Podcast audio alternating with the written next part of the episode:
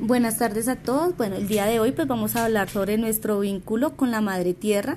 El grupo está conformado por Melisa Pineda y Gisela Vela. Somos del grupo 7 eh, de cuatrimestre de Contaduría Pública. Entonces vamos a hablar un poco de los servicios ecosistémicos y cómo están divididos. Eh, bueno, pues el bienestar de las personas es profundamente dependiente de estos servicios. Además, tienen consecuencias en la prosperidad de la sociedad humana y no solo en su economía, sino también en la salud, en las relaciones sociales, libertades o la seguridad. Estos ecosistémicos se dividen en servicios de provisión, que son aquellos productos obtenidos del ecosistema y a menudo con un valor monetario claro. Muchos de estos servicios se comercializan en los mercados, son todos aquellos servicios que la naturaleza brinda directamente a los humanos. Este tipo de servicios tienen un mercado y se venden y compran con precios ya establecidos, ejemplo como el agua, la medicina, la materia prima, la fibra, los combustibles o los alimentos. Eh, tenemos otro el servicio de soporte necesarios para la producción de todos los demás servicios ecosistémicos. Son la base de todo. Ejemplo, el ciclo del agua, la fotosíntesis, la formación del suelo, ciclo de nutrientes, producción primaria, biodiversidad. Están los servicios de regulación, beneficios obtenidos de la regulación de los procesos del ecosistema, son todos aquellos que se encargan de regular y controlar los procesos de la naturaleza, eh, como por ejemplo podemos decir el control de erosión, mejoramiento del clima, protección contra desastres naturales, polinización, protección contra enfermedades y pestes, purificación del agua, purificación del aire, etcétera. Eh, también tenemos los servicios culturales, que son los beneficios no materiales que la gente obtiene de los ecosistemas. Son todos aquellos servicios no materiales de, que adquirimos de la naturaleza y que nos generan emociones y bienestar, como por ejemplo valoraciones espirituales y de belleza, salud y relajación. La naturaleza inspira y provee conocimientos, actividades al aire libre y turismo, valores espirituales, valores religiosos, recreación y pues también valores educativos. Buenas tardes. debemos destacar que el servicio ambiental en valores y educación, ¿qué es?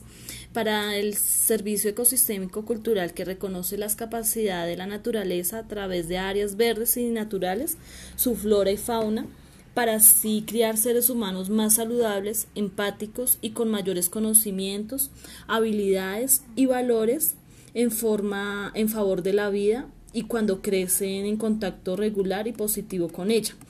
Eh, para esto tenemos pues la diversidad de los de las niñas, de los niños, los jóvenes que tienen la posibilidad de crearse en contacto con la naturaleza, a comparación de lo que no son más proclives a lo largo de su vida a realizar acciones que cuiden el medio ambiente.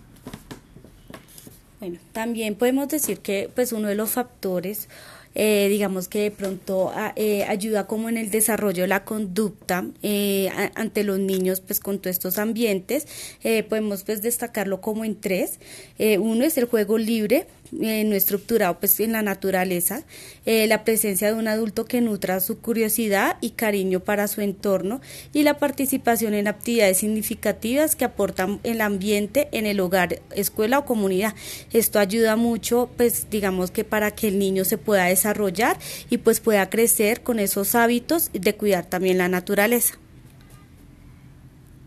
¿Qué etapas de involucración con la naturaleza podemos encontrar? Inicialmente tenemos la primera infancia, que es trascendente con respecto a la formación de la inteligencia, la personalidad y el comportamiento social de las niñas y niños. Es la etapa en la que hacen más conexión celebrar, se apropia del lenguaje, entiende la cultura local, descubre la potencialidad de su cuerpo y mente, construye su identidad y adquiere habilidades para convivir con con otros. Esta etapa se desarrolla dentro de los 0 a los 6 años. Aprenden sobre todo a través del juego no estructurado, en el sentido la naturaleza pues ofrece un espacio integral, orgánico e incluso que estimula la exploración sensorial al ver, oír, oler, tocar y degustar, lo que a su vez conlleva sentir, pensar, decir y hacer. El juego estimula la fantasía, la creación, la mirada, la cuestión, eh, el cuestionamiento, la motoricidad, enseña a caerse, a levantarse, superar obstáculos, afrontar miedos y desarrollar seguridad y autonomía. La presencia del agua, la arena, las plantas, la diversidad de especies y otros elementos de la naturaleza enriquece la experiencia del niño durante el juego. De todas ellas la presencia del pasto es importante, ya que es un espacio que los padres o tutores perciben como seguro o se lo transmiten a sus hijos otorgándole mayor libertad, independencia y afianzamiento a su seguridad y vínculos con la naturaleza y sus espacios verdes. Eh, tenemos otra etapa que va dentro de los 6 a los 12 años, que es el desarrollo de la interdependencia y unión con la naturaleza. En esta etapa se aumenta la exposición al mundo natural y una impresión de segundos puede quedar marcada de por toda la vida. Su motricidad, su curiosidad y al menor supervisión de los adultos los lleva a explorar nuevos territorios. Esto les permite desarrollar su identidad lejos de los ambientes familiares y de los adultos. A nivel cognitivo, ya se puede realizar actividades de observación geológica, química o biológica en el entorno. Actividades idóneas son las que entretienen, son afectivas, experimentales y tienen propósito, lo que puede ver, a tocar o imaginar la movilidad. Algunos ejemplos son jugar y hacer deporte al aire libre, buscar tesoros, conocer misterios, leyendas de la naturaleza, eh, acampar, balancearse en una lanza, rescatar, cuidar animales, tener un espacio propicio para criar plantas. Esto último es significativo porque su yo es frágil y necesitan protegerlo y cuando transgreden las fronteras de lo que está permitido hacer, el crear esos espacios fortalece su autoestima. Tenemos otra etapa que va de los 12 años a, su adolescencia, que involucra en el problema ambiental local y global. En esta etapa se cultiva y fortalece el sentido de propósito y su encauzar los talentos de los niños y adolescentes para crear un mundo mejor.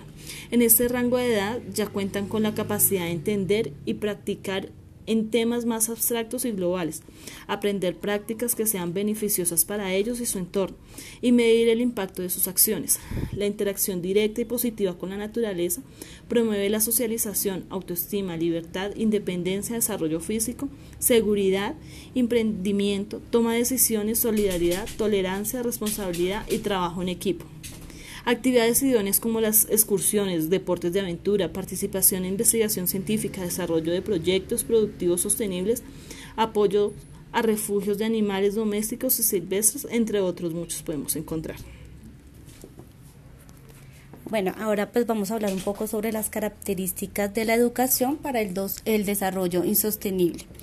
Eh, digamos, lo que más ansían los educandos es el tiempo de refrigerio y de la salida, más allá de las condiciones que ofrece la escuela y sin ella, pues está ausente el propósito. Difícilmente habrá emoción, si no hay emoción, difícilmente habrá mejora en los aprendizajes. El conocimiento vale más que los valores con los que se aplica indistintamente.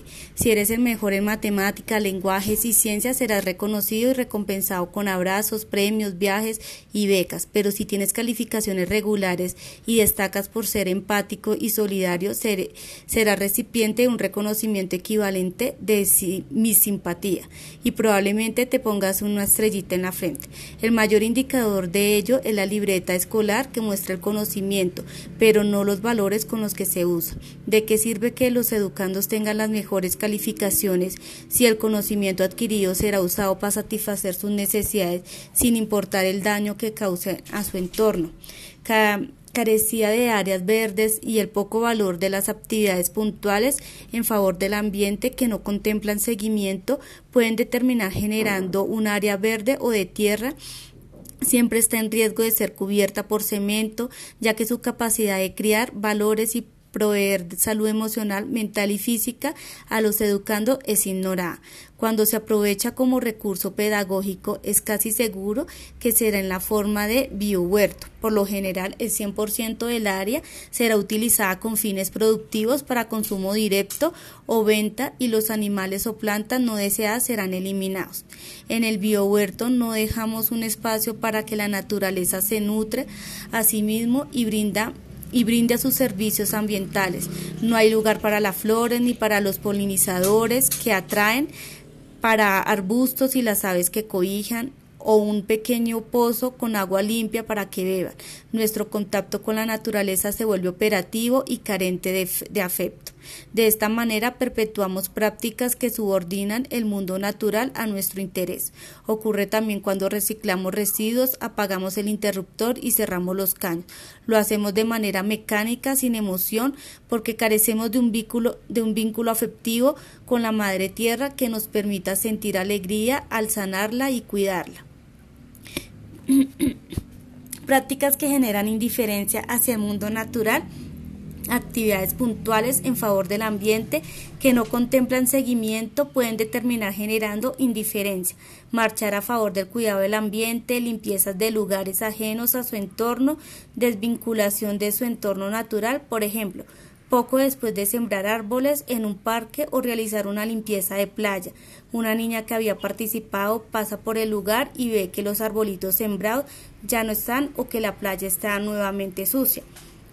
Ella sentirá tristeza y frustración, pero no tendrá oportunidad de analizar las causas de lo ocurrido, ya que la actividad inicial no contemplaba otras de seguimiento para ver el estado de los árboles o la playa.